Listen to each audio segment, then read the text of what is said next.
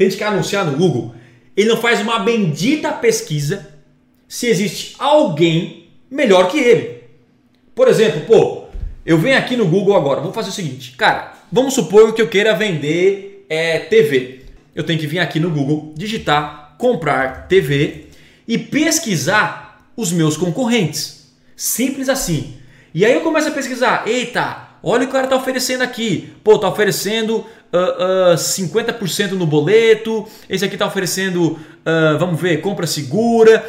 Ou seja, você vai no Google, faz uma rápida pesquisa, conhece os seus concorrentes e o segundo momento você supera os seus anúncios. Por quê? Porque na hora que o cliente pesquisa, você vai ser o melhor. Ser o melhor não significa não significa ter o melhor preço.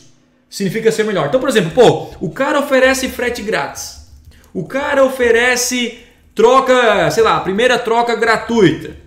E vai colocando. E aí você começa a anunciar no Google, não oferece nada disso, você não faz absolutamente nada de diferente dos concorrentes e espera que as pessoas comprem de você assim, de boa.